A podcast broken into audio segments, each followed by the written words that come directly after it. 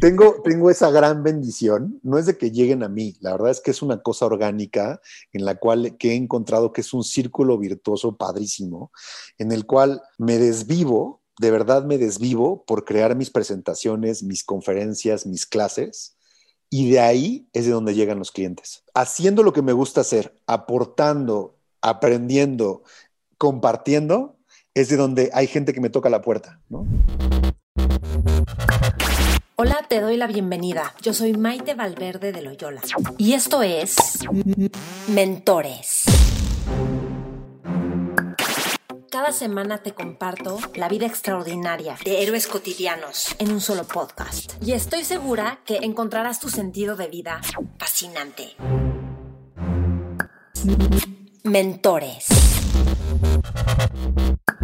Hola, ¿qué tal? ¿Cómo estás? Soy Maite y estoy feliz de presentarte este set en el cual vas a aprender muchísimo, estoy segura. Mi invitado es Carlos Silis, fundador y CEO de The Moonshot Company, una consultoría en estrategia de marketing en la era digital, donde su propósito es inspirar para que nos atrevamos a vivir de manera creativa y apasionada. Silis tiene más de 18 años de experiencia en marketing digital, e-commerce, redes sociales, ventas, publicidad, fue director digital en Palacio de Hierro, ha trabajado en Nokia Cliconero, Ogilvy, Ray, etc. En esta entrevista, Silis nos cuenta sus mejores recomendaciones para ver las tendencias y temas de innovación. Lo importante de tener un motivo importante en tu trabajo. El factor común en emprendedores exitosos. Cómo conseguir clientes de la manera más natural y lo más básico y más importante para crear una estrategia digital altamente efectiva para tu negocio. Te cuento un poquito más de Silis. Ha tomado cursos en Harvard, NYU, Stanford, Yale en los últimos años y actualmente es profesor en el ITAM, en ISDI, en Centro y Victoria 147. Además, es mentor de diferentes startups mexicanas y de Endeavor, Victoria 147, etcétera. Ok, a Silis lo puedes encontrar en todas las redes como arroba Silis con S y en LinkedIn también principalmente es donde postea información sobre lo que está haciendo a través de The Moonshot Company.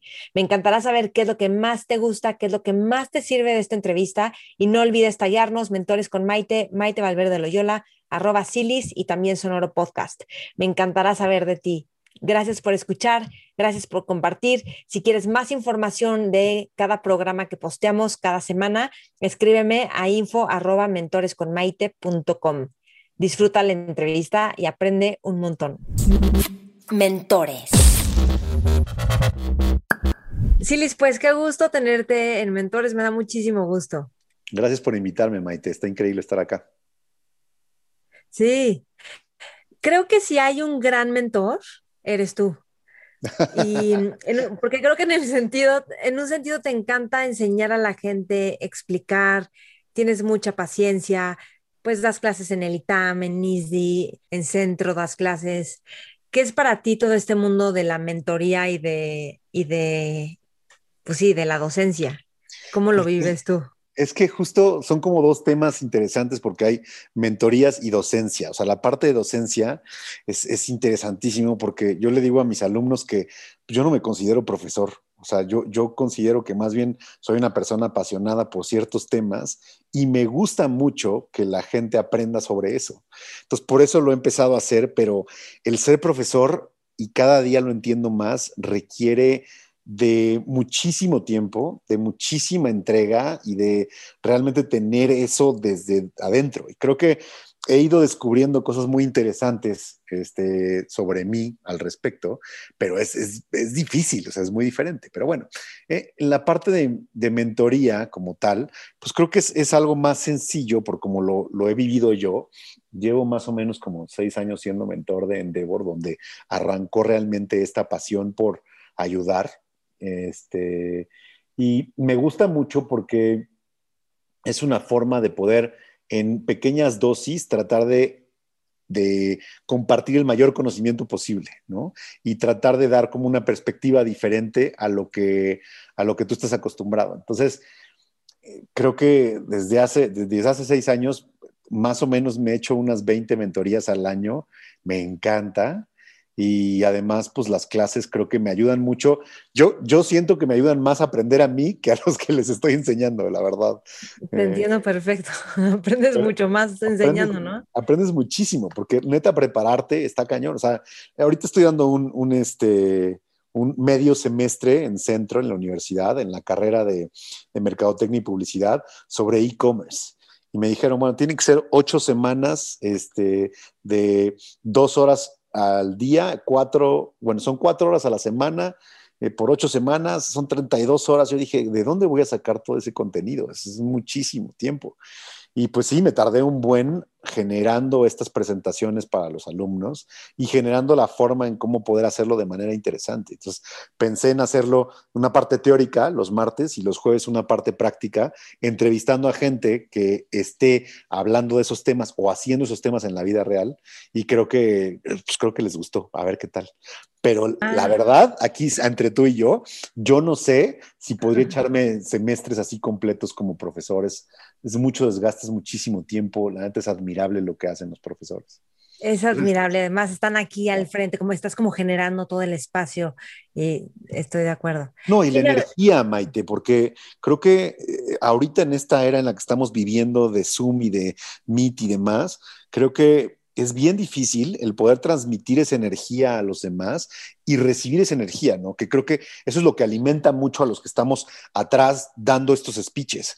Y yo cuando, las primeras clases que empecé a dar fue en el ITAM, diseñamos un diplomado de, de mercadotecnia digital y, y, me dijeron, bueno, pues las clases van a ser este, jueves, viernes o viernes, sábado, viernes, sábado, pero son cinco horas cada día ser un total de 20 horas. Es muchísimo tiempo. Yo les decía, ¿cómo puede haber alguien que ponga atención por cinco horas seguidas? ¿no? Y mucho fue porque estando en el salón, sientes la energía de la gente y eso es lo que te, alimenta y, y, lo que vas viendo las caras de los demás y cómo van reaccionando y vas poniendo ejemplos y demás. Y ahorita con Zoom es dificilísimo que entrada te la pasas peleando porque la gente prenda sus cámaras, ¿sabes? Necesito verte, ¿sabes? Necesito saber este, qué es lo que estás pensando un poco, cómo estás reaccionando para yo ir metiendo más temas, porque mucho me pasa eso, o sea, ahorita a ver si me puedes parar de, de que hable, porque salen muchas cosas muy interesantes conforme vas viendo las reacciones de la gente, las preguntas de la gente, etcétera. Y ahora es mucho más difícil, la verdad. Más difícil. Y además empiezas a ver, a ver si logras ver en mi pantalla, ve. Empiezas a ver que la gente abre otras pantallas y está así, que no te están, o sea, no sabes si te están pelando, no te están pelando, si, si es algo que les interesa o ya no te están pelando porque ya se aburrieron. Es todo un tema. Yo me acabo de echar ahorita en cinco semanas dos cursos diferentes en la Ibero dándolos de 22 horas cada uno y si es como, o sea, Pesado, muy bien. Pero bueno, oye, déjame decirte algo. Tus presentaciones son espectaculares, o sea, la forma en cómo preparas las presentaciones y los PowerPoints y todo el storytelling. ¿Qué has hecho para aprender a hacer presentaciones tan padres y didácticas? Pues gracias, de entrada, gracias. Este, muchos lo habían dicho y yo lo vi ahí, me eché una conferencia tuya, la de Tabula Raza, que está en YouTube, si alguien la quiere ver.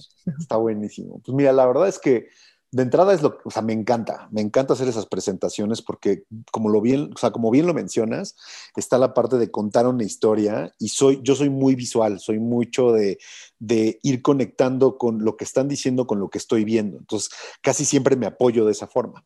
Te puedo decir que creo que desde la universidad eh, me, gustaba mucho hacer estos PowerPoints y, y, la gente cuando presentaba justo en la Ibero, eh, me decían, oye, y no tienes un negocio como para ayudarme a hacer mis presentaciones y demás. Y desde ahí dije, híjole, no estaría nada mal, ¿eh? O sea, en algún momento, pero toma mucho tiempo. La verdad es que toma mucho tiempo, o sea, es mucho detalle, es dedicarle primero investigación, después este, hacer como el resumen, después del resumen, cómo lo paso gráficamente, luego buscar las imágenes que van a conectar con eso y luego poner las animaciones, o sea, es, es un buen de tiempo. Entonces, nunca hice negocio como de eso, pero creo que donde aprendí más fue este, viendo conferencias. O sea, asistiendo, y asistiendo a diferentes lugares. O sea, creo que desde que me metí mucho al mundo digital ya desde hace como 12 o 13 años.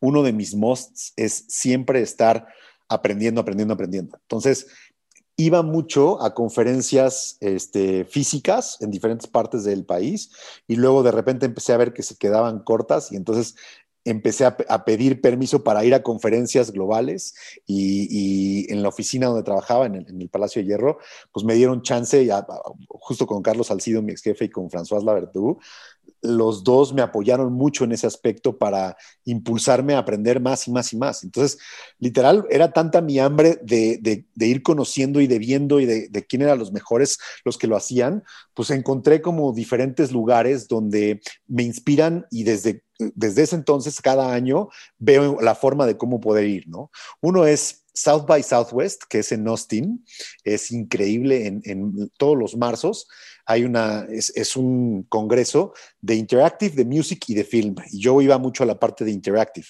Pero son cinco días intensos, como en diferentes lugares, y con miles de pláticas y miles de presentadores. Entonces creo que ahí, o sea, por ejemplo, creo que en el 2008, una cosa así, me tocó ver a Elon Musk antes de que hiciera todo lo que hizo. O sea, es un, es un foro, el South by Southwest, donde todo el tema de innovación a nivel mundial va. Entonces, bueno, eso era lo máximo, ¿no?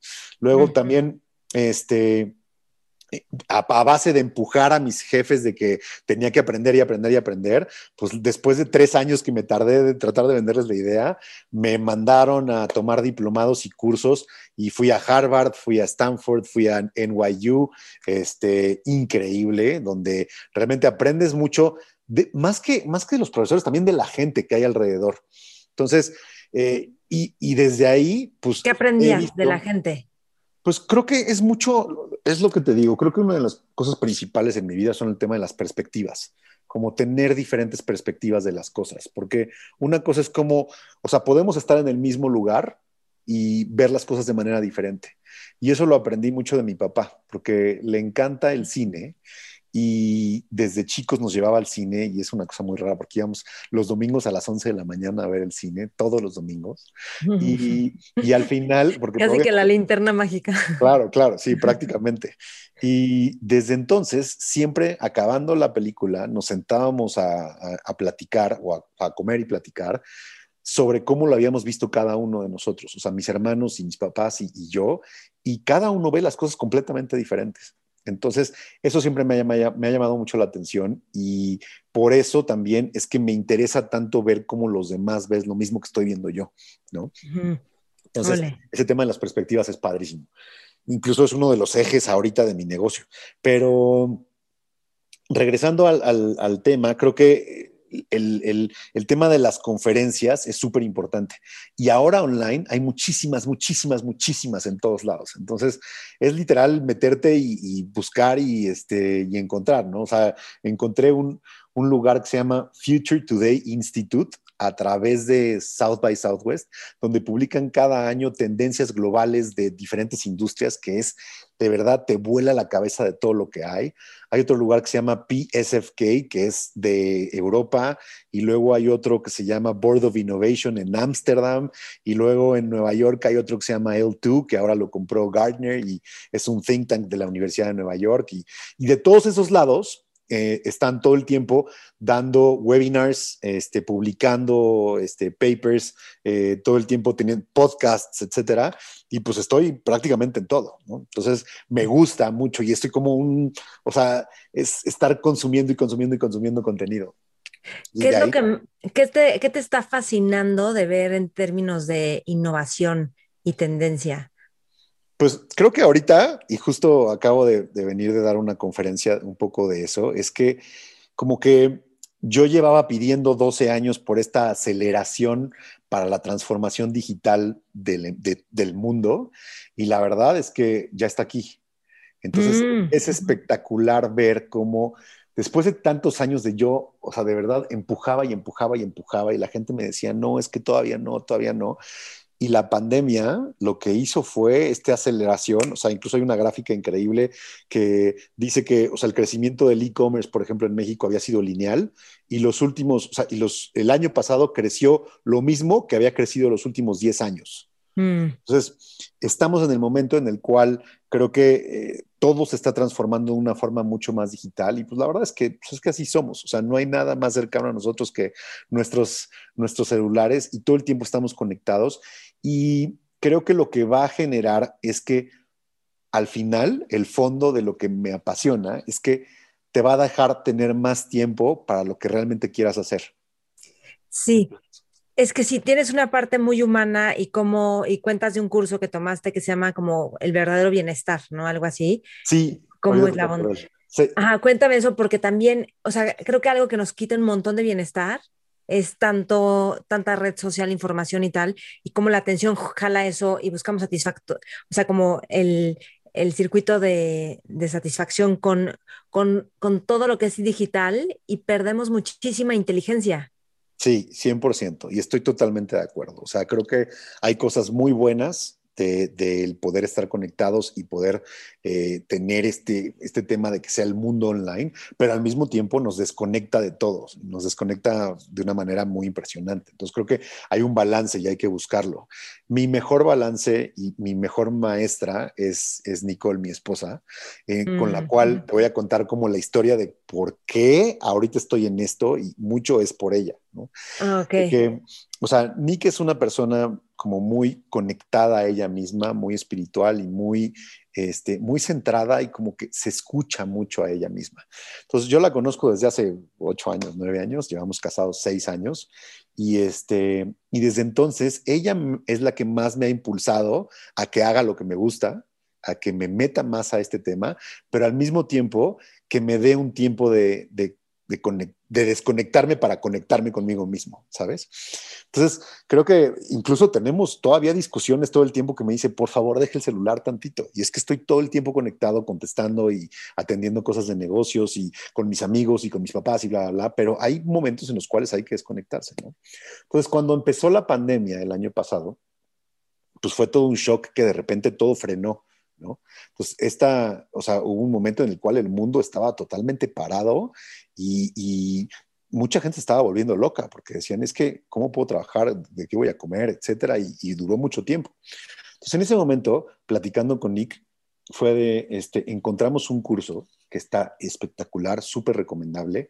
Entren a coursera.com este, y es, se llama The Science of Well-Being de la doctora Lori Santos es el curso número uno de la Universidad de Yale en Estados Unidos.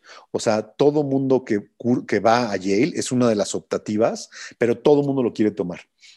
Y la verdad es que está súper interesante porque hay toda una ciencia atrás del bienestar. Y entonces está increíble poder entenderlo y nos echamos este curso que duró como nueve semanas para realmente, o sea, darte cuenta de lo que sí te hace feliz y conciencia atrás de, esto, ¿no? Entonces creo que al final mucho de lo que, de, todo el tiempo traemos este rush de la parte profesional y de lo que tienes que hacer y lo que tienes que lograr y demás, y normalmente te descuidas a ti mismo. Y, una de las cosas en las que nos dimos cuenta esta pandemia es que primero tienes que estar bien tú para poder estar bien con los demás. Entonces, si eso no sucede, es muy fácil que te desprendas de todo y por eso eh, hay tantos eh, tantas peleas y tantos divorcios y tanto, este, tantas desconexiones de amigos y, seguramente lo hemos visto. O sea, estos, estos meses pues nos hemos desconectado de mucha gente, pero al mismo tiempo nos hemos conectado con muchas más. Pero creo que primero tienes que empezar contigo mismo y, de eso se trata. Está muy interesante, échenselo. Y es gratuito, cual está buenísimo. Sí, Coursera tiene super cursos. Hay uno que se llama Learning How to Learn. No sé si te lo has echado. está muy bueno. Ya lo voy a este, eh, está padre, te enseña como el chunking y muchas cosas de aprender que son como muy lógicas. Y te iba a decir, ok, entonces, de, ok, en términos de innovación, ¿qué más dirías que te está impactando o impresionando de cómo está avanzando tan rápido ya todo, todo el mundo digital o a lo mejor todo el mundo de, de tecnología? Pues te digo, está muy interesante. Te tienes que echar, todo el mundo tiene que entrar a, Future to Institute, que acaban de publicar este, como sus tendencias que vienen de aquí al futuro y lo dividen en diferentes industrias. Y creo que una de las cosas que también eh, es, es como todo un shock porque por muchos años yo fui muy fan de Google, de Facebook, de Apple, de Amazon, de decir, la neta es que esto nos va a ayudar a todos, bla, bla, bla, ¿no? Y hay un libro de Scott Galloway, que es uno de mis gurús, que también búsquenlo, es muy interesante escuchar de él, tiene podcasts, tiene, este, le dicen Prof G, es profesor de la Universidad de NYU en, este, Nueva York, y escribió un libro que se llama The Four, que habla justo sobre cómo estos cuatro grandes, Facebook, Google, Apple y Amazon, son como hoyos negros que se están comiendo el mundo. Mm. Entonces, eh, hay una parte como súper de Black Mirror, ya, ya has visto Black Mirror. sí, sí, sí. Así que pues como todo lo negativo que puede llegar a pasar. Eh, pero al mismo tiempo creo que también hay muchos aspectos en los cuales eh, están haciendo muchas disrupciones en diferentes industrias. Entonces, ahorita, y me puse a investigar el tema, Amazon, por ejemplo, está sacando una división que se llama Amazon Care, en donde lo que están haciendo es con todo el alcance y, toda la, pues todo el, impacto que pueden llegar a tener a, nivel global, están entrando ahora a una industria que necesita una disrupción muy grande, que es la de salud.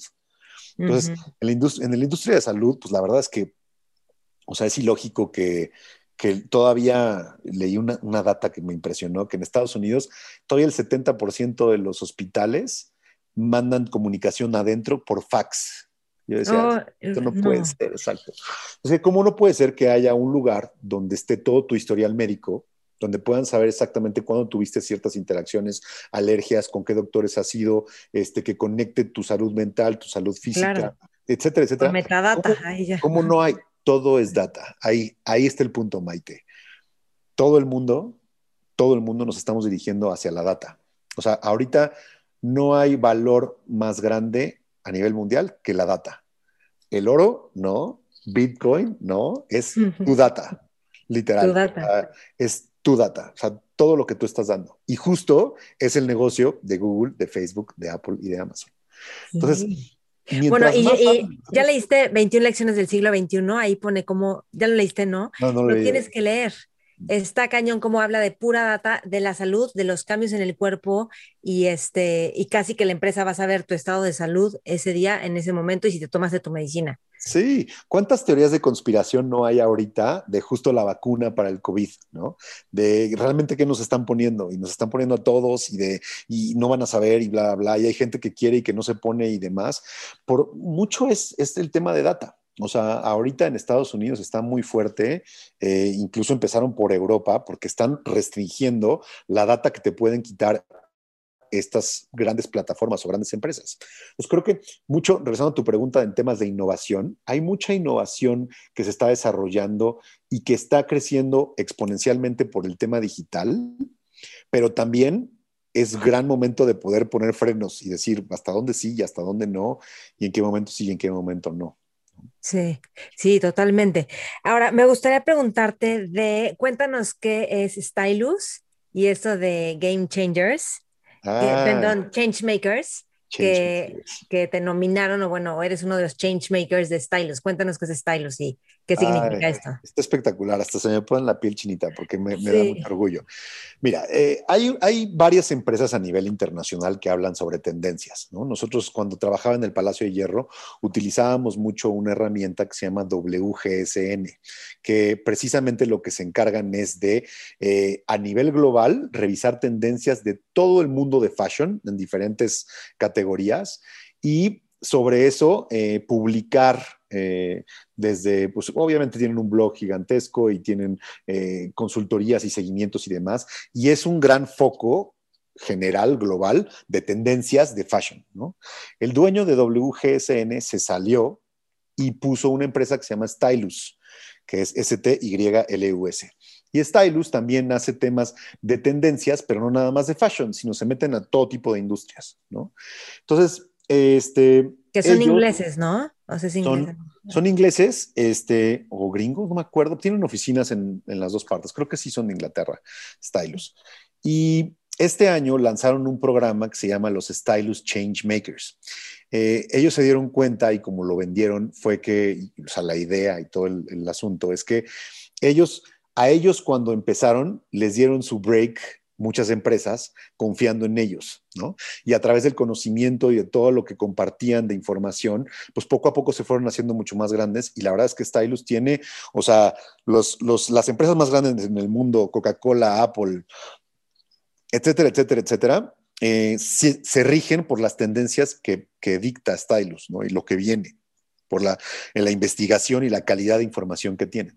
Entonces, sí, este entiendo que es de lo más top en términos de, tendencia. Es de lo top a nivel global, está increíble. Y que son cursos que pagas bastante caros, eso entiendo, no sé cuánto cuestan, pero por eso las empresas son las que los contratan. Sí, es una licencia que contratas para poder tener tu acceso a todo el material que van publicando. Entonces, ellos publican, por ejemplo, lo último que, el último webinar que tomé de Stylus fue sobre cómo están las tendencias de los Latinx en Estados Unidos, porque el grupo latino ya está a punto de ser más grande que todos los otros grupos étnicos que hay en Estados Unidos. Entonces, las tendencias que hay allá sobre los diferentes tipos de consumo y cómo es la cultura y cómo son los insights para poder conectar con ellos, es toda la información que da Stylus. Entonces, la neta es que es admirable, lo hacen increíble. Y entonces, este año decidieron eh, más o menos cuesta como entre 15 y 20 mil dólares al año una licencia de Stylus. Pues no es como para todo mundo, pero las empresas lo pagan felices de la vida y creo que son licencias por persona y así, algo por el estilo. Entonces, este año decidieron lanzar un, un programa que se llama los Change Makers, en donde le preguntaron a todos sus clientes a nivel global quiénes en sus diferentes regiones eh, creían que estaban haciendo una diferencia en, lo que estaban haciendo, aportando a la sociedad, este, eh, realmente dando, giving back a todo lo que, a todo lo que se dedicaban y me nominaron y, fui seleccionado. La verdad es que cuando, cuando me hablaron y me dijeron, eres uno de los change makers de, de Stylus, o sea, fuimos como 10 o 15 empresas nada más a nivel global, pues te digo, está increíble, la verdad, espectacular. Wow. ¿Y cuál fue, cuál es el impacto que tú estás haciendo que por eso te nominaron para pues o sea, yo creo que, y fue mucho por, por, este, por una de las personas que, que, más admiro en, justo en ese tema de tener una visión impresionante hacia el futuro, que es Sofía Félix, que si no la conoces deberías entrevistarla también. Sofía es lindísima y además es una persona súper talentosa y ella es la que tiene el contacto con Stylus dentro del palacio. Ella me nominó y va por ahí. Pero ¿por qué fue? Este, más que nada seleccionaron a mi empresa, que se llama The Moonshot Company. Mi mm. empresa es una consultoría en estrategia de marketing en esta era digital. Entonces, mucho de lo que yo hago, eh, literal, eh, es ayudarle a las empresas pequeñas, medianas, grandes, incluso individuos y a diferentes industrias de todo tipo, a poder realmente este, generar su estrategia de marketing con, una, con un formato, una metodología específica para que realmente puedan tener un poco de background de por qué hacen lo que hacen, más allá de qué hacen y cómo lo hacen, conocer muy bien quién es su cliente, conocer muy bien los customer journeys, hacer un análisis completo, profundo de la competencia en digital y al final tener un plan táctico accionable donde puedas decir, ok, ¿qué es lo que tengo que hacer en mis medios propios, en mis medios pagados, en mis medios ganados, con eh, actividades responsables, tiempos, KPIs, etcétera, ¿no?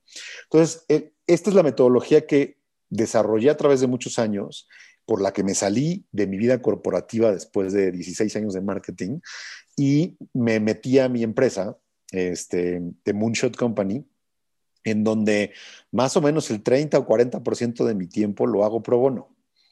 Eh, mm, tus mentorías. A través, de las mentorías, a través de las conferencias, a través de las clases. O sea, como sabes, aquí en México, ser profesor prácticamente ser pro bono, porque pues, los sueldos son bajísimos y no lo entiendo. Y por eso creo que viene una disrupción a la educación muy fuerte. Pero bueno, ahorita entramos a eso. Yo también. Este, ese tema también está bueno. Aquí lo anoto. Exacto. Este, creo que el, el, el punto principal es que The Moonshot Company no, o sea, no es una consultoría en la cual yo salga a buscar las marcas gigantes, a ver qué es lo que necesitan y cómo venderles más.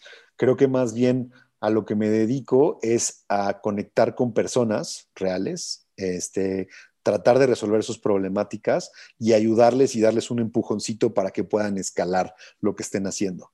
Entonces, este, pues tengo clientes como eh, Casilda Mut, que es una marca de una diseñadora mexicana chiapaneca que se llama Claire Coello, que cuando la conocí, pues tenían su marca, tenían unas tiendas, pero les faltaba todavía el arrancar y, y fui uno de los impulsores hacia su e-commerce y ahora ya están vendiendo no nada más a nivel México, sino a nivel global este, desde una cosa chiquita como, como Casilda Mut hasta eh, algo grande como tipo el grupo Sordo Madaleno y todo lo que pasó cuando, cuando se cayó Arts Pedregal y toda la, este, sí, todo lo que pasó, que hubo un tema muy fuerte de, comunicación y que la gente no quería ir, y cómo regresar a la comunidad y cómo construir, y después de cierto tiempo, también en, digital, el que la gente recobrara la confianza y regresaran al centro comercial. ¿no? Entonces creo que va en toda esa amplia gama. En medio, están estas mentorías que doy a través de diferentes, o sea, a través de Endeavor, a través de Victoria 147, a través de O2X, que son diferentes lugares en donde ellos se encargan de impulsar a emprendedores en México. Y eso me encanta. O sea, que sea mm. gente de nuestro país que tienen mucho potencial, en los cuales pues, puede ser a través de una entrevista y que te platiquen cómo son, a través de mentorías ya de un tema súper específico que quieran saber, a través de selección para ver si pasan a los paneles nacionales o internacionales para que los seleccionen, incluso les den dinero, incluso para hacer sus presentaciones para inversionistas y demás. Y creo que ahí pues a través de la experiencia y el tiempo y demás, eh, pues todo el conocimiento que, que traigo de marketing, específicamente en digital, pues ha sido muy importante para ellos. Entonces, creo que todo eso en conjunto fue lo que le llamó la atención a Stylus y por lo que me seleccionaron y estoy súper contento. Eh, está increíble, ¿no? Y muchísimas felicidades y qué honor que un mexicano esté ahí. muchas gracias, está espectacular. Sí, tengo que presumirlo más, la verdad. Oye, dijiste ahorita, sí, presúmelo, por supuesto. Fíjate que me sorprendí que platiqué con personas como que yo juré que iban a saber que eres Stylus y que no sabían que eres Stylus. O sea, es algo como muy exclusivo, ¿no? Pues es que parecería como exclusivo. Yo creo que es que en México no estamos muy acostumbrados a ver hacia adelante a ver hacia las tendencias. En México estamos acostumbrados a ver hacia atrás, a ver qué fue lo que pasó y hacer los estudios de mercado y sobre eso tomar decisiones. O sea, justo trabajé muchos años en agencias de publicidad eh, con diferentes marcas como institucionales, o sea, muy grandes, que hacen las cosas como by the book, o sea, farmacéuticas, este, también trabajé en una trabacalera y demás. Y me acuerdo que mucho de su pensamiento para ver qué es lo que iban a hacer hacia adelante, primero veían hacia atrás yo decía, pero ¿cómo estás perdiendo como todo lo que viene hacia adelante? No, es que vamos a aprender de lo que viene hacia atrás para que lo que hicimos bien lo sigamos haciendo y lo que hicimos mal lo dejemos de hacer. Oye, pero la gente cambia, ¿no? Y, las cosas y los tiempos cambian, los contextos. Y en México no estamos muy acostumbrados a eso. O sea, no hay muchas empresas que hablen sobre lo que viene a futuro. Creemos más en el pasado y eso es un error desde mi punto de vista. Creo que hay temor al riesgo pero, ¿qué, entonces, ¿cuál es, ¿qué es lo que tendríamos que modificar en nuestra visión para, para ver hacia adelante y para atrevernos a tomar decisiones irreverentes? O sea, no, sabemos como que si en Estados Unidos algo funcionó y ya lleva 10 años funcionando, entonces en México se empiezan a atrever. Los comerciales típicos, las propuestas de negocio, o sea, muchísimas cosas que por eso nos vamos atrasando, pero la gente tiene miedo. ¿Qué es lo que tendríamos que romper? Yo creo que justo uno, el, selling line, el, tagline de mi empresa es We There. Es literal atreverse. Eh, o sea, de Moonshot Company es We There. ¿Y por qué, por qué lo considero en, ese estilo? Porque somos muy conservadores en muchos aspectos. Somos súper malinchistas, como bien lo acabas de mencionar, de si viene de fuera, pues entonces seguramente es bueno y lo de aquí adentro no tanto. Y gracias a Dios, yo sí he sido testigo y me encanta ver que ahora muchos de los emprendimientos mexicanos están rompiendo estos paradigmas y están creciendo mucho más, ¿no? Y hay ejemplos increíbles de cosas que están sucediendo como Gaia, por ejemplo, de empresas que, que realmente, o de Kavak, que es como el primer este, unicornio, mexicano y demás, que y, así como esa hay muchísima más, o sea, Bitso, que es eh, todo este tema de Bitcoin y demás, creo que estamos rompiendo con ese molde ya, por fin. Creo que fue un tema mucho generacional. O sea, yo creo mucho en el que, ahora yo soy generación X casi millennial, ¿no? Mis papás fueron baby boomers y un poco lo que guía a estas, a estas generaciones pues por un lado, a la generación, eh, a, los, a, los, baby boomers era mucho más como de, a ver, vamos a dirigir de esta forma y así es como tiene que ser, ¿no? La generación X fue un poco más de ya empezar a trabajar con más personas. Los millennials es, es esta eh, generación perdida que todavía no saben si lo que quieren ellos es disfrutar el mundo y comérselo y ser felices, porque vieron todo lo que sufrimos los generación X y los baby boomers, pero la generación Z, los más jóvenes que tienen ahorita entre 15 y 25 años aproximadamente, ellos son los que nos van a ayudar a salvar el planeta. Y yo creo que ese cambio de, de mindset que ellos traen, que es de, o sea, sí está bien hacer, tener temas de consumismo, pero ¿por qué no crear una economía circular, ¿no? ¿Por qué no, este, en lugar de gastar y gastar y gastar, por qué no volvemos a utilizar ciertos elementos y, con eso ayudamos al planeta y por eso, ¿cómo puedo ayudar yo? ¿Cómo puedo aportar? Eh, ¿Cómo puedo dejarle el mejor mundo a las siguientes generaciones, ¿no? Y creo que ellos son los que nos están ayudando a hacer este shift completo. Sí, fíjate que una vez entrevisté a Nico Vale, no sé si lo conoces. Y él me decía que las generaciones es como, o sea, no, que no es por generaciones, sino una actitud. Y mm. yo creo que muchos pertenecemos a esa actitud que son los Z. Y en algún punto a la actitud millennial y, como que la va, cambiando el mindset. ¿Con qué, ¿Con qué te topaste todos estos años? Porque, o sea, tú entraste, por ejemplo, en Palacio de Hierro, que es tu trayectoria más larga y, pues más importante, y tú empezaste a dirigir todo lo digital y les tuviste que cambiar la visión que esto no es manejar las redes sociales, sino es toda la parte digital. Y además en una tienda que pues es de, vas a comprar y te lo llevas y no, no va a haber como mucha innovación tecnológica, ¿no? Entonces, ¿con qué te topaste y cómo le hiciste para ir rompiendo eso? Porque yo creo que hay que lidiar con un montón de mentes y cabezas y perspectivas y tendencias del pasado para que se atrevan a que otra cosa distinta funcione como lo digital, que ahorita ya está fácil decirlo, pero antes de la pandemia no. No, no, y cada vez lo vamos, o sea, esa es la parte que me hace muy feliz, que cada vez es más fácil platicar de estos temas con la gente porque ya están mucho más abiertos, pero por muchos años era bien difícil. O sea, te voy a contar, yo, yo entré al Palacio de Hierro por primera vez en el 2008 y, fui a trabajar a la tienda online, al e-commerce del Palacio de Hierro. O sea, en ese momento, en el 2008, el e-commerce del Palacio eh, ya tenía funcionamiento, ya servía. Yo entré incluso como gerente comercial de e-commerce. Y era todo un show porque realmente era el patito feo desde entonces. O sea, realmente nadie lo volteaba a ver. Y aun cuando vendíamos, en ese momento, yo cuando entré, vendían 80 millones de pesos al año a través, de, a través de online, que la neta es que no está nada despreciable. Pero eso, esos 80 millones de pesos para lo que vendía el Palacio de Hierro en general y las tiendas, pues era nada. O sea, en una noche Palacio, Perisur vende 80 millones de pesos en una noche. O sea, es, es como irreal, ¿no?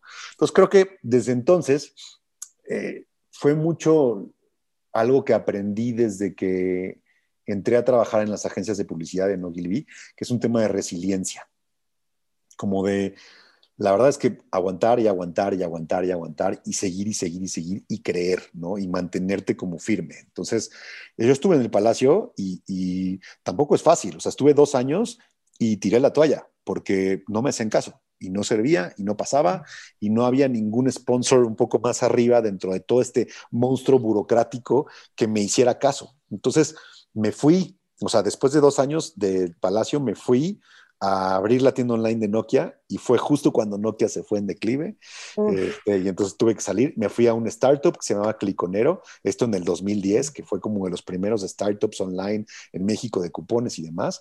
Y este, unos meses después, por peleas de los socios y demás, este, iba a poner mi agencia específicamente de redes sociales. Ahorita tú dices agencia de redes sociales y bueno, o sea, levantas una piedra y hay una, o sea, y aquí hay otras, hay, en todos lados hay agencias de redes sociales y todo el mundo hace eso ahora, ¿no? En el 2010 no, no había nadie que lo hiciera de manera profesional, incluso no había Instagram, era Facebook, YouTube y se acabó, o sea, no más, ¿no? Y Twitter, obviamente. Eh, y era baratísimo pautar, por cierto. Baratísimo, en ese momento. Incluso no podías pautar en México porque no había ads en México. Tenías que comprar los ads a través de Estados Unidos para que los pudieras poner acá. O sea, era una cosa que muy difícil, ¿no? Entonces, en ese momento, cuando salgo de, de, Cliconero, voy a poner mi agencia de redes sociales y le toco la puerta otra vez a Carlos Salcido y a François en mi palacio que los conocía y les digo, oigan, a ver, la neta es que el Palacio de Hierro no puede ser que sea una empresa de más de 100 años, sea una de los estandartes en México, una marca perfectamente bien posicionada y que no tenga una estrategia de redes sociales. Entonces, yo vengo a venderles eso. ¿Qué opinan? ¿no? Y después de meses de estar en el estira y afloja y demás, me dijeron, ¿sabes qué? Es que sí está increíble, sí lo necesitamos, pero mejor vente para acá. O sea, vente a hacer eso que quieres hacer, pero desde el Palacio de Hierro. ¿no? Entonces fue pues una oportunidad, fue un momento en mi vida en el cual literal fue un volado. Me acuerdo perfecto que había gente que estaba empezando al mismo tiempo que yo y que en ese momento ellos se decidieron a poner su agencia y yo me regresé al, mundo corporativo y los que pusieron su agencia como tipo Sebastián Tonda de Flock, que Flock es ahora una de las empresas más grandes digitales en México, pues tiene ahora una empresón de 200 personas y gigantesco y demás y yo me seguí por el mundo corporativo, ¿no? Pero... Ay, la comparación, ¿no? Así de... Sí, estuvo sí, sí, en ese momento fue de, ah, pero la verdad, creo que no me arrepiento en lo absoluto. O sea, la experiencia que obtuve dentro del Palacio de Hierro en esos siguientes seis años eh, es inigualable. Eh, definitivamente, como bien decías, eh, hay muchísimos stoppers y muchísimas cosas que te pegaban en, un contraste profundo, porque Carlos y Fran, en su, en al, al principio, pues lo entendían, siempre lo han entendido, tenían esa visión, pero al mismo tiempo, pues no sabía ni cómo hacerle ni nada, o sea, ni cómo empezar, ni mucho menos, ¿no? Entonces, incluso Fran, eh, la, visión de François estuvo increíble porque me dijo, mira, vas a dedicarte primero seis meses dentro de la empresa a entender perfectamente bien la marca. Y entonces me contrató como gerente de publicidad. Entonces estuve haciendo por los mismos seis años todas las campañas de publicidad, todas las producciones de foto, todas las producciones de video. Estuve en más de 300 producciones de todo tipo, catálogos, etcétera, en todas partes del mundo, entendiendo muy bien el, el, joy of life que tanto menciona Carlos Salcido y que dice don Alberto Bayer, del ser totalmente palacio. ¿No? ¿Por seis años o por seis meses? Por seis años. Los ah, primeros, O sea, los primeros seis meses estuve nada más haciendo eso. Y ya me dijeron, órale, arráncate en digital. Pero los seis años que estuve en el Palacio no lo dejé de hacer, porque ya es, es una cosa apasionante que fue en paralelo hacia toda la parte de publicidad tradicional y fui creando toda la comunidad digital del Palacio de Hierro. ¿no? Entonces, pero eh, lo que siempre cuento, y me encanta porque así es, este, el, ya, ya, falleció, pero José María Blanco, que fue director general del Palacio Hierro por muchos años, me acuerdo perfecto que cuando regresé al Palacio, una de las primeras entrevistas que me pusieron fue con él. Llegué a su oficina, ya sabes, esta oficina como de los setentas, gigantesca, este, con muchísimas cosas y demás, y el, el escritorio lleno de papeles y demás. Se sienta conmigo y me dice, a ver, cuéntame, Carlos, ¿qué vas a hacer? ¿No? Pues vengo específicamente para ver el tema de redes sociales y el tema digital. Y redes sociales, claro, sí, mis nietos se meten mucho y suben fotos, está muy divertido, ojalá que la pases muy bien, así de, bien, hijito, bien. O sea, eso fue su... Entonces, desde ahí fue cuando, cuando supe desde un principio que Casi te ve como pasante así. Literal picar piedra. O sea, seguramente viste The Shawshank Redemption, de, este, de, es una película que me encanta, de una persona que literal se pasa 20 años o 30 años picando piedra en su celda hasta que encuentra cómo salir. Pero aguantando y haciéndolo constantemente hasta que no hubo ni martillo, ¿no? Es un poco eso. Realmente dentro del palacio fue estar topándome todo el tiempo con este elefante gigante, yo lo describo como un dinosaurio de 100, de 100 años que para que mueva un pie y alcance a dar un paso es súper lento, ¿sabes? Otros 100 años. Exacto, es como literal, o sea, quieren lanzar un programa de CRM uh, tres años, cinco años, así como de, o sea, la velocidad del mundo ya no es así. Pero aparte te voy a decir algo, o sea, qué tolerancia a la frustración. Y además, si tú estabas yendo a todos los summits increíbles del mundo, viendo cómo avanza todo, las tendencias, cómo aplicar, implementar y cómo manejabas eso, tú decías, pues yo voy a aprender todo lo que pueda, lo voy a después lo voy a, voy a hacer algo con todo esto? ¿O cómo lo justo, justo mi salida fue, o sea, te voy a decir un poco en cuanto a años. O sea, en 2011 entré, ¿no? En el 2000 me tardé dos años en convencer a Carlos Diafrán de que tenía que ir a Estados Unidos o a otros lados a salir a aprender. Entonces, mi primer curso fue en el 2013 en Harvard. Este, y, y de ahí empecé a traer, fui como una especie de intrapreneur, de traer ciertos programas y cosas nuevas como el Palacio, y algunas cosas pasaban y otras cosas no. Y luego aprendí también que muchas veces hay que trabajar más en equipo y me costó mucho trabajo porque siempre me peleé mucho con mis pares que eran de la gente de e-commerce, porque yo estaba encargado de la comunicación y el engagement y el tráfico hacia las tiendas físicas a través de digital, pero en los seis años que estuve hubo tres diferentes directores de e-commerce Entonces, tres visiones, tres plataformas, tres, o sea, realmente era súper desgastante eso. ¿no? Y era una pelea eterna para ver quién llevaba qué y quién hacía el otro en lugar de trabajar mucho en conjunto. Y eso es, es algo que no nada más es del Palacio de Hierro, es de todas las empresas donde hay muchísimos silos y donde hay muchas áreas en donde pues no todo es ayudarte entre el uno y el otro, ¿no? Lo que debería de ser.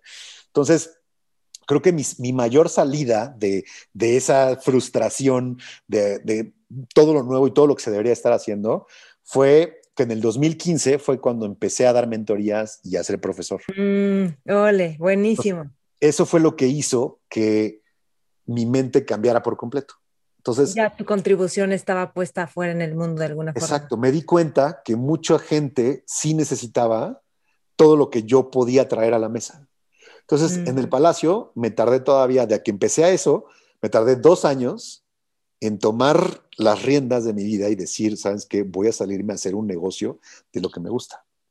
Me no. tardé dos años de que me empujara Nick, mi esposa, de, es que sí hazlo, sí hazlo, sí hazlo. Y es que, pues, uno acostumbrado después de 16 años a tener tu cheque cada quincena, pues no fue nada fácil el tomar la decisión de decir, bueno, ya me voy a lanzar y voy a hacer algo que realmente pueda aportar mucho más y que me llene de fondo, ¿no? Sí, bueno, que además de tu cheque es como el prestigio que te da, mm. también parte de Palacio y con toda la gente y con todo el, me explico, o sea, eh, vienes de Palacio, que creo que por lo que veo, eso no ha sido un gran problema para ti, pero que lo que entiendes es que tienes un montón de clientes de todo el mundo. O sea, casi pues, que hace rato dijiste, yo no voy y busco a los clientes, yo iba a decir, y los clientes llegan a mí, porque creo que los clientes llegan a ti. Pues mira, tengo, tengo esa gran bendición, no es de que lleguen a mí, la verdad es que es una cosa orgánica en la cual que he encontrado que es un círculo virtuoso padrísimo, en el cual me desvivo, de verdad me desvivo por crear mis presentaciones, mis conferencias, mis clases, y de ahí es de donde llegan los clientes. Mm. Entonces, haciendo lo que me gusta hacer, aportando, aprendiendo, compartiendo, es de donde hay gente que me toca la puerta, ¿no? Entonces, por ejemplo, el año pasado, eh, cada año doy este, un curso dentro del diplomado de marketing digital de estrategia en el ITAM, ¿no? O sea, el año pasado, uno de mis alumnos, después de haber acabado el curso, me tocó la puerta y me dijo, oye, me encantó, me gustaría que me ayudes en mi empresa a hacer este tema de estrategia. No, pues por supuesto, ayuda. O sea, dime de qué se trata, o sea, qué, industria estás. No, pues estoy en el, tema de semillas. Y yo así, ok, semillas, pues yo no tengo mucha idea de eso, pero es trabajo en Bayer Vegetales. O sea, Bayer, la división farmacéutica y demás, tiene una parte específica de vegetales en las cuales este, necesitamos que nos ayudes a hacer nuestra estrategia. Entonces, eso estoy haciendo ahorita. Mm, creo, que, vale. creo, que, la verdad, esa es, es, una parte increíble de lo que estoy haciendo, porque pues nunca estoy como sin hacer nada, pero al mismo tiempo tengo suficiente eh, tema de poder negociar para poder yo definir mi tiempo que al final esa fue la decisión principal por la cual me salí de este mundo corporativo. Y creo que lo dices muy bien, Maite, porque el tema del prestigio, o sea, dentro de México, el decir trabajo en el Palacio de Hierro, todo mundo levanta la mano y dice, wow, la verdad es que es una empresa que mucha gente admira, ¿no? Y muchas marcas de todo el mundo conocen el Palacio de Hierro y, y, realmente trae un prestigio, ¿no? En el momento en que te quitas esas etiquetas de soy esta empresa y soy, soy este trabajo y demás, te das cuenta que pues más bien somos humanos, ¿no? Y literal, me costó un año completo, desde que salí del Palacio en el 2017, un año completo quitarme esa etiqueta amarilla del Palacio de Hierro, ¿sabes? Mm. Y, y, no fue nada fácil, o sea, nada, nada fácil, porque mucho era el que me invitaban a congresos y me invitaban a bla, bla, bla, y todo era porque yo era el, el director digital del Palacio de Hierro, ¿no? Sí, en el momento claro. en que salgo, hay un momento en el que dije, bolas, me van a dejar de invitar, porque ya no soy el Palacio de Hierro. No, me van a dejar de hablar, me van a dejar de... Y te das cuenta que tú eres muchísimo más del lugar que representas. Uh -huh. Entonces, ahí fue donde hubo que, o sea, tuve que hacer como un trabajo muy fuerte hacia adentro para ver qué es lo que realmente quería hacer de mi vida y cómo la quería vivir, para sobre eso construir hacia afuera. ¿Cómo hiciste ese trabajo hacia adentro? Ay, pues, este, de verdad fueron, fue un año completo el que, digo, había hecho la planeación para poder salirme y estar todo un año completo sin que preocuparme por la parte económica, que creo que en esa parte tuve muchísima suerte. Aún así, en todo ese año que no, que no estuve trabajando en forma, de una u otra salían cosas que me iban manteniendo y no tuve que tocar mis ahorros en, todo ese tiempo, ¿no? Pero como fue, fue mucho el dedicarme por lo menos los primeros tres o cuatro meses, no, el primeros como cuatro o seis meses de que salí de la vida corporativa a entrevistar a gente. O sea, literal sentarme con amigos, con colegas, con ex jefes, con todo tipo de personas a tener conversaciones y a entender un poco más y, que no fuera... ¿qué, te interesaban en esas conversaciones? O sea, ¿qué querías entender? Diferentes perspectivas.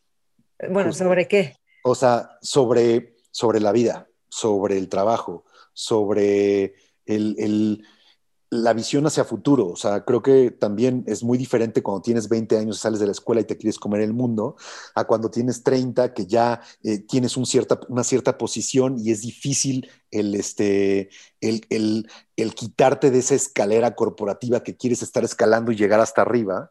Y cuando justo acabo, hace un año y medio, cumplí 40 años es como, ok, o sea, ¿qué voy a hacer para el resto de mi vida y cómo quiero llevarlo a cabo? Entonces creo que uno de los ejercicios fue mucho con, Nick, con mi esposa, de qué queremos, o sea, cómo lo queremos, cómo queremos vivir, o sea, qué queremos hacia adelante.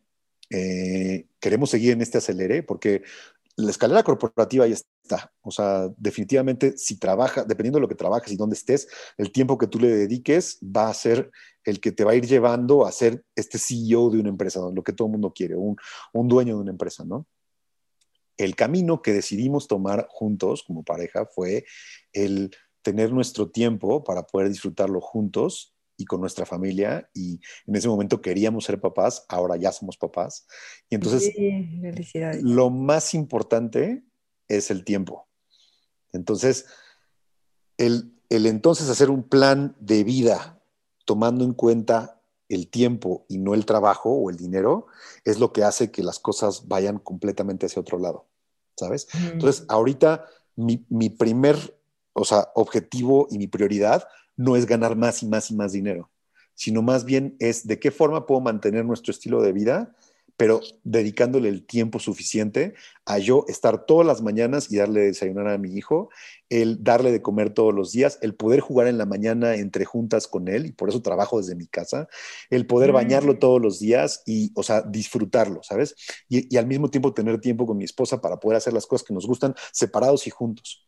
Y creo que y hacer ejercicio, creo que también haces ejercicio, o sea, creo que te vas a hacer bici de montaña y cosas así que también te conectan con la naturaleza, ¿no? Con... Sí, o sea, justo nos, nos acabamos de cambiar a vivir a Valle de Bravo precisamente por eso, porque queremos darle ese más, o sea, ese contacto en la naturaleza a nuestro bebé, este, el poder nosotros estar fuera del rush de la ciudad y al mismo tiempo poder seguir haciendo lo que, lo que nos gusta. Entonces, sí, es, es un tema y, de verdad ahorita incluso dentro de las prioridades y de lo que estoy haciendo, el tema de salud y el tema de, de ejercicio han tomado como una segunda prioridad y, y pienso retomarlas, por supuesto, ¿no? Pero este plan que fuimos construyendo de vida, pues tomó un buen rato, incluso desde antes de salir del palacio, porque este, fue una cosa de despegarte de todo lo que crees que eres y realmente conectarte con lo que quieres ser. Sí. Hacia allá, hacia allá. A ver, cuéntame un poquito más de esta transición, despegarte de lo que crees que eres y de lo que quieres ser y de trabajar en un corporativo donde hay una seguridad de alguna forma a ser un emprendedor por tu cuenta. Y además que te dices solopreneur, que eso no entiendo bien qué es. es un término muy chistoso que escuché en alguna de las conferencias a las que fui. El tema de ser solopreneur, ahorita regreso al, al desconecte. El tema de ser solopreneur es que no soy uno de estos emprendedores este, que todo el tiempo están buscando cómo escalar su negocio y tener más, este, más, inversión y tener más, más, este, más gente y al final acabar vendiendo su empresa, que es mucho de lo que la gente está buscando ahora y lo que los emprendedores así los ven. Eh, yo creo que el emprendedor va mucho más allá, es un tema de, de hacer las cosas que te gustan, de poder aportar también a la sociedad en la que, en la que vives. Y el ser solopreneur es que, pues mi empresa soy yo.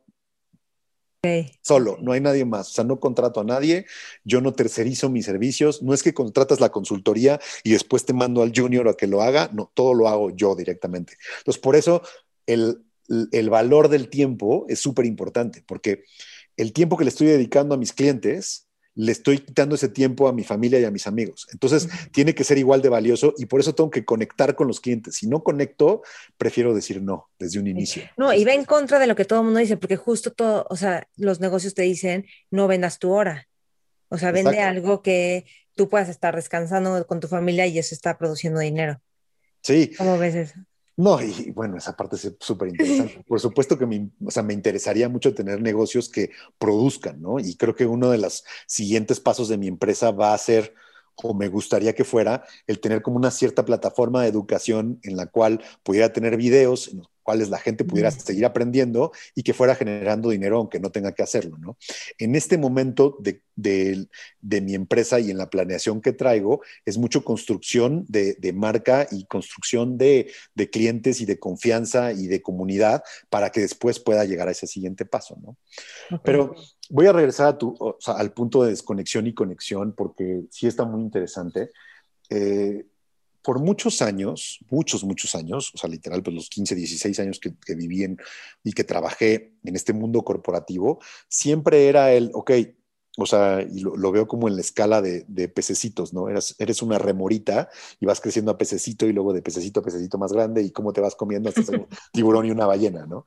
Y es un poco lo mismo, o sea, empiezas siendo becario o trainee y de ahí luego eres ejecutivo y luego eres supervisor y luego eres director o luego eres gerente y luego eres VP y luego eres CEO y bla, bla, bla, y es seguir creciendo y creciendo y creciendo, ¿no? Y para mí, y seguramente le pasa a mucha gente, el crecimiento era cuál es mi puesto, ¿no? Entonces, incluso dentro del palacio tuve una bronca muy fuerte porque en algún momento yo tenía a mi cargo toda la dirección y la gran mayoría del presupuesto de, la, de mercadotecnia de la empresa y yo seguía siendo un gerente y no me subían a director en cuanto a puesto. En cuanto a nombre, en cuanto a responsabilidades sí las tenía, pero el nombre no. ¿no? Ni el sueldo, ¿no? ni el sueldo, ni el sueldo, obviamente. Entonces, la escala corporativa es, pues, ve subiendo y va subiendo tu sueldo, van subiendo tus responsabilidades, pero va subiendo tu prestigio y va subiendo y va subiendo y va subiendo. Y esa escalera es de nunca acabar, la verdad. Entonces, el, en, en, el momento en el que me doy cuenta y trabajo, y por eso menciono tanto a Nick, porque Nick es la primera precursora que eso no importa. O sea, ella es la primera que me dice, lo que importa eres tú. Sea, no importa que te diga quién eres ni lo que estás haciendo, es tú estás disfrutando no estás disfrutando tu trabajo. Y hubo un momento en el que ya no disfrutaba mi trabajo, porque estaba metido de, de 100 al 100 en el tema burocrático de cómo escalar más y de cómo crecer más y de cómo ganar más dinero. Y la verdad es que en el momento en el que me di cuenta que no era lo importante, fue cuando empezó todo este cambio. Pero ahorita te lo cuento en 30 segundos. Me tardé tres años. No, y, el tema existencial durante tres años, lo que eso representa día a día. Pero tú me lo cuentas así y lo que la gente habla de ti es, es súper pacífico, siempre de buenas, o sea, se sabe llevar súper bien con la gente, sabe comunicar con las personas, no se mete en problemas, easy going, súper estratega, visionario, ve para adelante. Eso es lo que... ¿no? Pues wow, está increíble. Este, mira, la verdad es que. Nos vas a pasar tu tip, obviamente, a veces No, no, eso es lo que, eso es lo que me gusta, eso es lo que me gusta hacer. O sea, y por supuesto que me gusta motivar, me gusta inspirar, o sea, me gusta eh, hacer sentir a la gente bien, me gusta la parte de, de poder compartir lo que, lo que me apasiona, ¿no? Por supuesto que hubo muchos años de mi vida que estuve como amargado, o sea, como un limón agrio, en los cuales estaba tan metido en este tema de que querer ser más, que esa parte de visión, pues como que se, se iba soltando. Entonces, había un, un, polo muy raro que era la parte corporativa dentro del palacio, donde yo decía, es que tengo que ser y tengo que hacer y bla, bla, bla. Y por el otro lado, cuando daba mentorías, cuando daba conferencias, cuando daba clases, decía, wow, es que esto, y salía con una cara de felicidad y me llenaba. Entonces, ahí fue cuando poco a poco empecé a desprenderme de este mundo corporativo y de decir, híjole, es que esto ya no me llena y esto sí me llena. Entonces, ¿cómo puedo hacer un negocio de lo que sí me llena? Entonces, fue pues mucho el decir, híjole, pero es que, ¿quién va a confiar en mí? Y es que, ¿quién me va a llamar a mí como consultor? Y, ¿cómo voy a llegar a venderle a, una, a una marca, a una empresa grande, una metodología que yo, que yo desarrollé? O sea, ¿cómo, ¿cómo va a pasar? Y entonces eso mismo me lo iba contestando con, claro que sí, o sea, hay gente que te llama y hay gente que te pide conferencias y hay gente que te escribe, que te pide que escribas en revistas y hay gente que, o sea, ¿sabes? Y entonces fue como todo un shock que literal era mover el barco de un lado a otro por un par de años hasta que hubo un momento en el que dije, creo que ya estoy listo, voy a salir, cualquier momento que pase, pues veo si me puedo regresar o no y a ver qué onda, ¿no? No, Ahora, qué regalo. Gracias por compartir esto y por esta autenticidad, porque a muchísimas personas nos pasan cosas así. O sea, de todo lo que acabas de compartir. Entonces, gracias. Y que alguien exitoso y con todo esto estés compartiendo toda esta parte me parece genial, porque pues, ese es el ser humano. ¿No? Gracias por invitarme a compartirlo, porque creo que somos seres de historias y estas son las cosas que realmente motivan a que los demás se avienten. ¿no? Entonces, eh, hubo varios momentos que me hicieron clic, ¿no? que, me hicieron caer con ciertos veintes. ¿no? Uno de ellos fue leer el libro de Simon Sinek, Start with Why, en donde realmente, o sea, vi su TED Talk y dije, no, me tengo que meter un poco más y tengo que entender, o sea, más allá de qué hago y cómo lo hago, el por qué lo hago. ¿no? Entonces, eso me hizo también hacer un shift. Luego, por otro lado, el, el, en el momento en el que ya decido desconectarme del mundo corporativo y conectarme al, al, mundo entrepreneur y demás, pues también me doy cuenta que, o sea, me costó como un año o año y medio, casi dos años, el todavía quitarme esas etiquetas, porque todavía yo me ponía esa etiqueta. Y llegaba y me presentaba, hola, soy Carlos Silis, es que trabajé muchos años en el Palacio de Hierro y bla, bla, bla. Y como que eso era lo que me iba abriendo las puertas y, y como que no me quitaba esa misma etiqueta. Y creo que es perfectamente normal, porque eh, o sea, viví por más de 15 años en esa escalera corporativa en donde es, de eso se trataba. Y, dime algo, ¿por qué te puse? Ah, bueno, ibas a agregar algo más, ¿no? No, no, o sea, creo que va, va por lo mismo, Maite, de, de, de, que estos momentos no son de un día para otro, no es que te caiga la, así, te, se abra la luz y, y, que digas, ya, esto voy a hacer y se acabó. No, es una cosa de ir construyendo y mucho de creer en ti y, a mí quien me hizo mucho más creer en mí fue Nick, mi esposa, definitivamente. Este, y tener una pareja y una persona que crea tanto en ti, que te impulse, es lo máximo. Y, eso complementado con familia y, valores y amigos espectaculares y demás, creo que eso fue lo que me impulsó más a realmente aventarme a hacerlo yo solo. Eh, si no, no, no, sé, no sé si hubiera podido, la verdad. Eso y tu receptividad, o sea, de recibir lo que te estaban diciendo y dejarte un poquito ir empujando.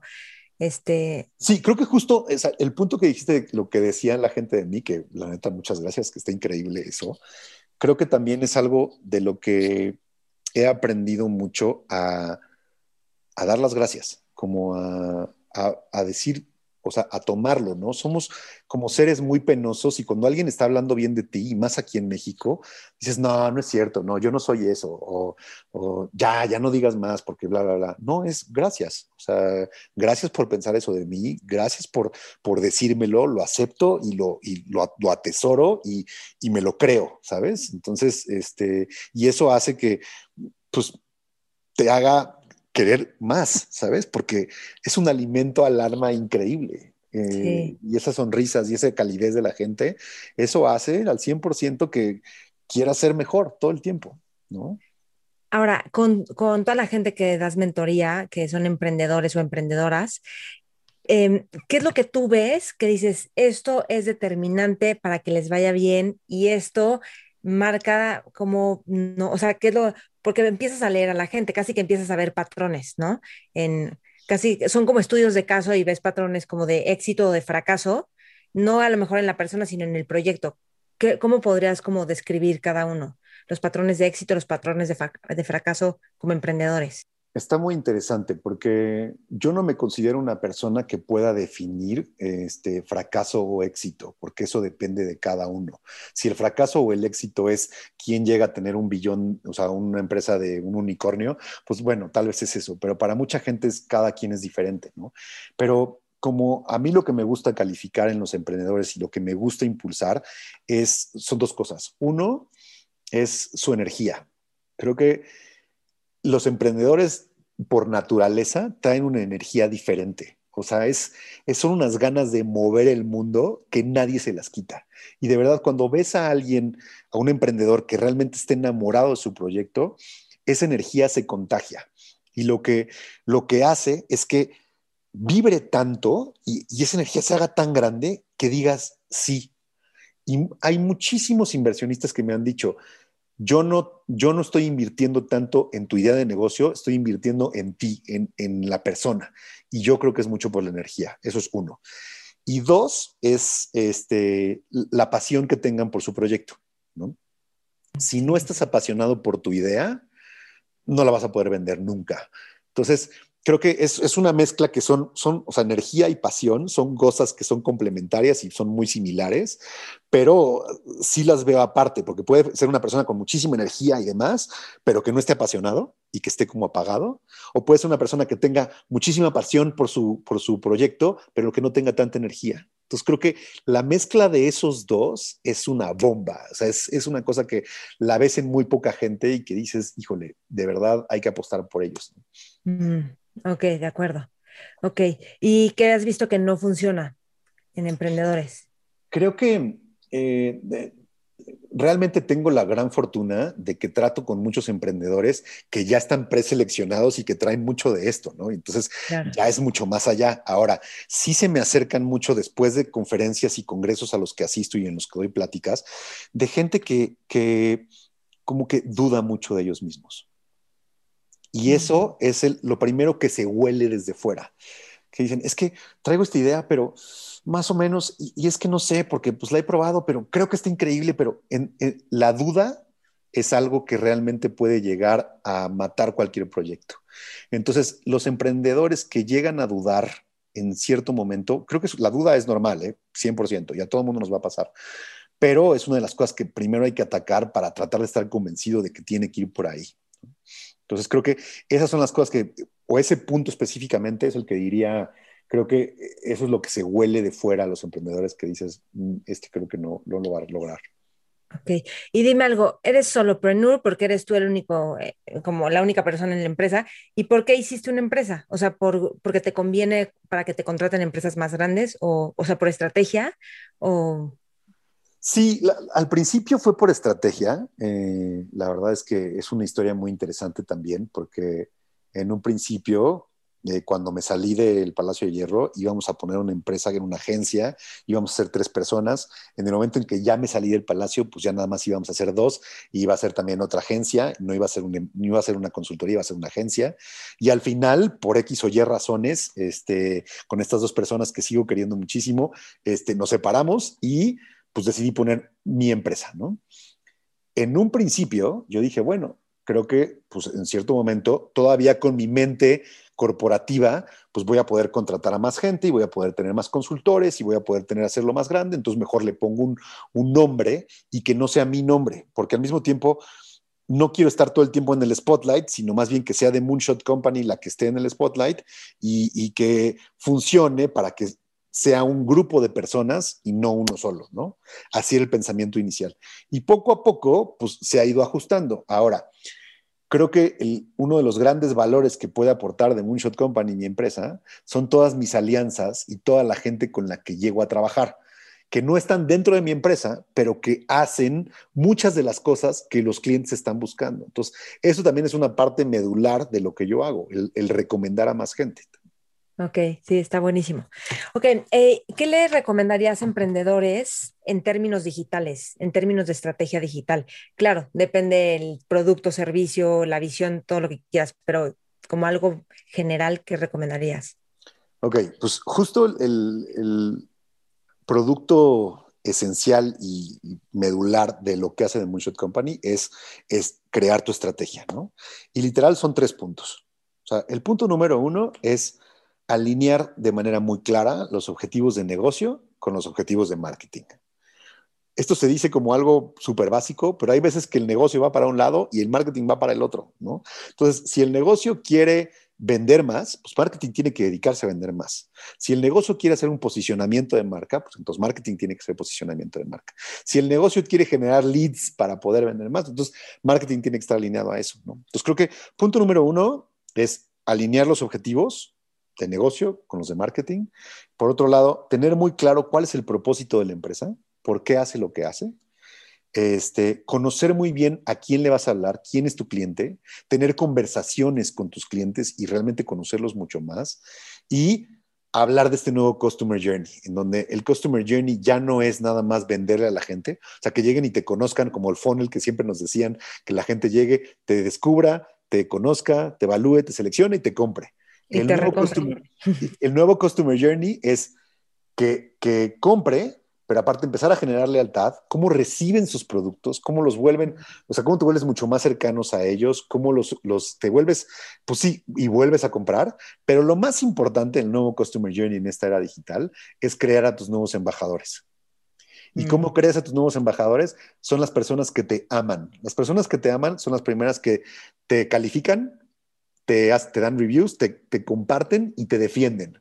Cuando una persona te defiende, es que realmente es tu embajador de marca. Entonces, el nuevo Customer Journey en digital tiene que llegar hasta allá. No nada más a que la gente te compre, sino que realmente generes a estos nuevos embajadores, a estos verdaderos influencers de tu marca. Ahora, estos embajadores, entiendo que no es algo como que orgánicamente ya es embajador, sino que hay que hacer algo para que se vuelvan embajadores, ¿no? No, no, por supuesto. O sea, te voy a dar el mejor ejemplo. Yo soy muy fan de los termos Yeti, seguramente los has visto, ¿no? este, que son unos termos que eh, tienen una tecnología que desarrollaron en Estados Unidos, la, la, tienda está en Austin, este, y la marca representa este tema de estar en la naturaleza y estar más afuera y bla, bla, bla, pero además dándote el, servicio principal es que tu bebida se mantenga fría o caliente este, por más de 24 horas, ¿no? Entonces, literal, estos termos, o sea, un, un, termo con hielos te puede durar 24 horas con los hielos adentro sin que se derritan. Entonces, a donde vaya, llevo mi Yeti, ¿no? Y todo el tiempo hablo de mi Yeti y porque estás todo el tiempo tomando tu Yeti, bla, bla, bla. Yo me considero un embajador de la marca. Este, porque todo el tiempo hablo de ella y tanto lo hago que mis amigos ya compran Yetis y ya tienen también en sus casas y demás. Entonces, ¿cómo llevar, cómo llegar a eso? A ver, yo soy embajadora de plumas Muji, ¿las conoces o no? Por supuesto, soy súper fan de Muji, súper, súper fan. También tengo, también tengo cuadernos y plumas y todo, o sea, siempre que vamos. Pero ve esto, ¿eh? O sea, estos son, menos estas, todas son plumas Yeti. O sea, que digamos Yeti, Muji. Sí, sí, sí. Este, creo que tenemos que llevar a que la gente, o sea, como dices, hay que hacer una estrategia para que la gente llegue hasta allá. No van a llegar ahí de la nada. Es por eso creo que el fondo es el propósito. Es como la, gente que compra ropa de Patagonia. Sabes que te cuesta más la ropa de Patagonia, pero es ropa que te va a durar toda la vida y además lo están haciendo de una forma sustentable, con la menor agua posible, bla, bla, bla. Eso es parte de crear la marca y de crear a los embajadores. Entonces creo que va un poco por ahí. Entonces, ese es el punto número uno dentro, del, dentro de la estrategia de marketing, ¿no? El, objetivos, este, el tema de propósito, tu target y el customer journey. El punto número dos es hacer un análisis profundo de competencia digital. ¿Cómo haces un análisis profundo de competencia digital? Te metes primero al sitio web, y literal a navegarlo por completo, así una radiografía completa. Todas las categorías, todos los botones, los frequently asked questions, la política de privacidad, el dar clic, el pasar el producto al carrito, el que tengan la bauros, el bla, bla, bla, bla, bla, conocerlos perfectamente, ¿no? Hay varias herramientas que puedes utilizar para conocerlos incluso más de fondo. Dos, ¿qué es lo que están haciendo en sus medios digitales? ¿Cómo están comprando medios digitales? Y te puedes dar cuenta de manera muy fácil. Hay varias herramientas. Hay una que se llama buildwith.com, en donde tú pones el nombre del sitio y te dice exactamente qué es lo que están utilizando. Si tienen píxeles de Facebook, si están haciendo remarketing, si están haciendo cosas en TikTok. O sea, viene todo y es gratuito. Tres, este, redes sociales. ¿Qué es lo que comparten en sus redes sociales? No es cuántos likes tienen, ni cuántos posts hacen, ni cada cuánto lo hacen. Es, a ver, qué tanto la gente interactúa con ellos, qué tipo de contenido es el que comparten, cómo conecta la comunidad, etcétera. O sea, darte cuenta de esos insights, ¿no? Y al final, cómo es, cómo es el camino a la compra del negocio o sea, cómo empieza, este, cómo te contactan, eh, cómo es el tema de, no sé, siempre platico de Ben and Frank y de cómo lo hace increíble, cuando ya una vez que te llega el producto y la experiencia que es el abrir tu sobre y que diga que lo abra, que lo abra, ah. o sea, esas cosas dices, wow, está súper bien pensado todo el journey completo, Una vez que tienes ya el punto número uno, el punto número dos tienes muchísimas ideas de las cosas que puedes llegar a hacer para tu estrategia, estructúralas, ¿no? Entonces, tienes tus medios propios, tus medios pagados y tus medios ganados. Tus medios propios es todo lo que depende de ti. Tu sitio web, tus redes sociales, tu email marketing, si tienes puntos de venta físicos, si tienes flyers, eh, si haces cosas, o sea, todo lo que dependa de ti. Los medios pagados es todo lo que compras. Eh, display, search, social, geolocalización, audio, eh, si compras televisión, radio, prensa, todos son los medios pagados. Y al final vienen los medios ganados, que es como el holy grail, lo que buscamos todos, cuando la gente habla bien de ti. Entonces, cuando alguien comparte en sus redes sociales, cuando alguien sube una foto, usa tu hashtag, ese contenido es oro molido, ¿no? Y hay que llevarlo a, este, a tus medios propios, a tus medios pagados. Entonces, lo que yo hago es, literal, es un Excel, donde pongo medios propios, pagados y ganados, qué actividades de cada una de ellas, qué plataformas, quién del equipo va a ser el responsable, qué fechas, cuál es el objetivo, cuáles son las métricas y las notas. Y con eso ya tienes un plan táctico accionable de lo que tienes que hacer en digital. Entonces, muchas de las empresas me contratan para ayudarles a ordenar esas ideas que ellos mismos ya tienen. Entonces, es literal ponerles un abanico en la mesa de decir, a ver, todo esto es lo que puedes hacer, pero tus prioridades son esta, esta y esta. Arranca por ahí y con eso puedes empezar. Porque ahorita lo que sucede es que hay muchísimo voz de, es que tienes que hacer algo con influencers. No, es que tienes que hacer algo en TikTok porque es lo de hoy. No, es que tienes que subir tu sitio web. No, es que tienes que armar tu Shopify, bla, bla, bla. Es por dónde empiezo. A ver, punto número uno, punto número dos, punto número tres, tienes tu plan táctico y sobre ese pones prioridades y sobre eso te arrancas. Ese es mi, ese es mi negocio, Maite. O sea, eso es lo que yo le ayudo a hacer a las personas. Está buenísimo. Y algo que me parece clave es una vez que tienes esto, el como el fulfillment, o sea, el seguimiento para que eso suceda. Es la disciplina del emprendedor o del empresario para que los equipos estén llevando a cabo eso. Eso me parece fundamental porque es a través del tiempo cómo haces que eso Fundamental. Justo todo el punto es que tengan objetivos muy claros fechas, compromisos y cómo lo vas a medir y KPIs. y disciplina. Y disciplina. la disciplina en todo eso. Como lo decía Carlos Salcido, el, el, darles proyectos a las personas, tú le das el proyecto y, lo, y de una vez le pones sus métricas y sus objetivos, va a ser mucho más fácil que eso tenga seguimiento. Pero diste en el, en el punto, así, justo todo el problema es que luego estos archivos pues, se quedan empolvados si no les da seguimiento. Entonces son archivos que son... Eh, vivos que tienes que estar revisando eh, de manera quincenal, mensual, este, si se puede, semanal, incluso mejor, y darle seguimiento y que veas cómo va creciendo y cómo va evolucionando y cómo vas pasando cada uno de estos puntos, porque es el cuento de nunca acabar. Ole, está buenísimo. Súper. Oye, estoy leyendo un libro que se llama, no sé si lo has leído, El poder de los hábitos, de Charles Duhigg. No, no. Voy a tener que apuntar todo esto, Maite. Te voy a escribir. Te los, luego te los Está buenísimo. Yo estoy haciendo un Mentores Lab que justo son como masterminds a través de leer libros para aplicarlos.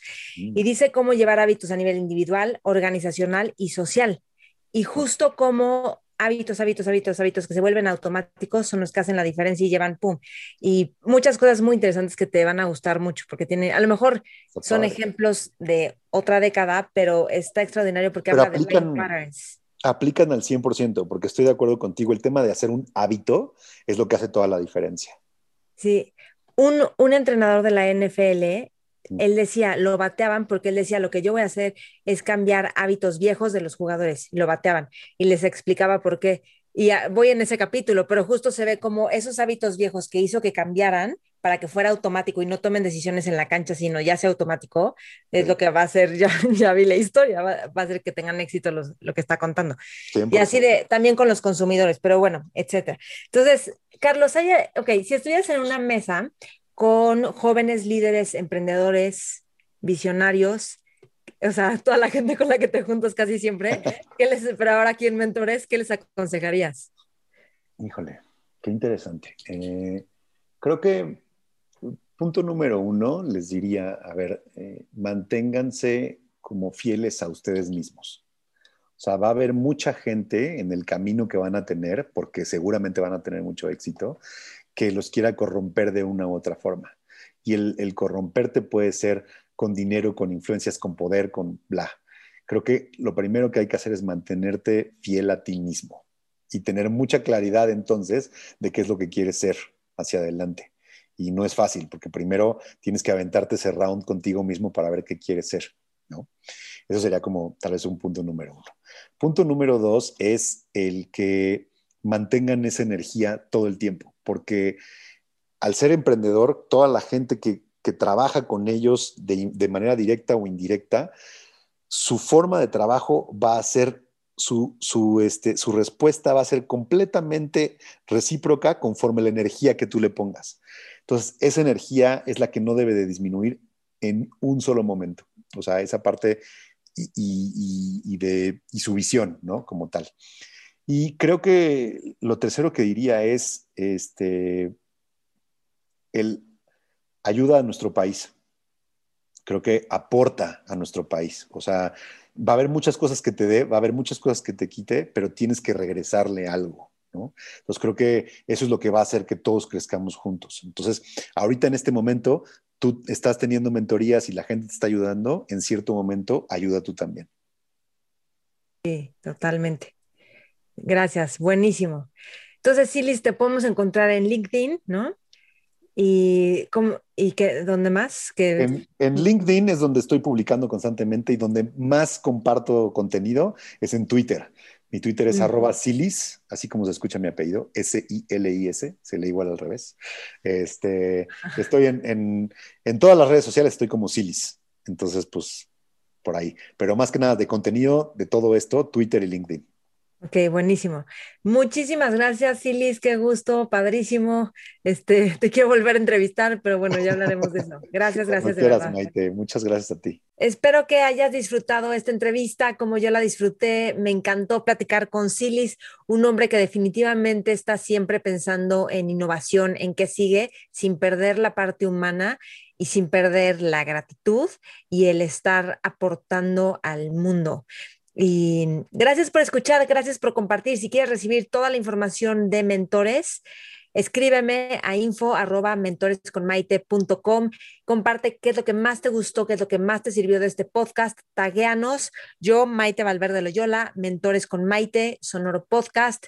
Y bueno, Silis, taguealo en Twitter como arroba Silis. Gracias, hasta pronto. Mentores.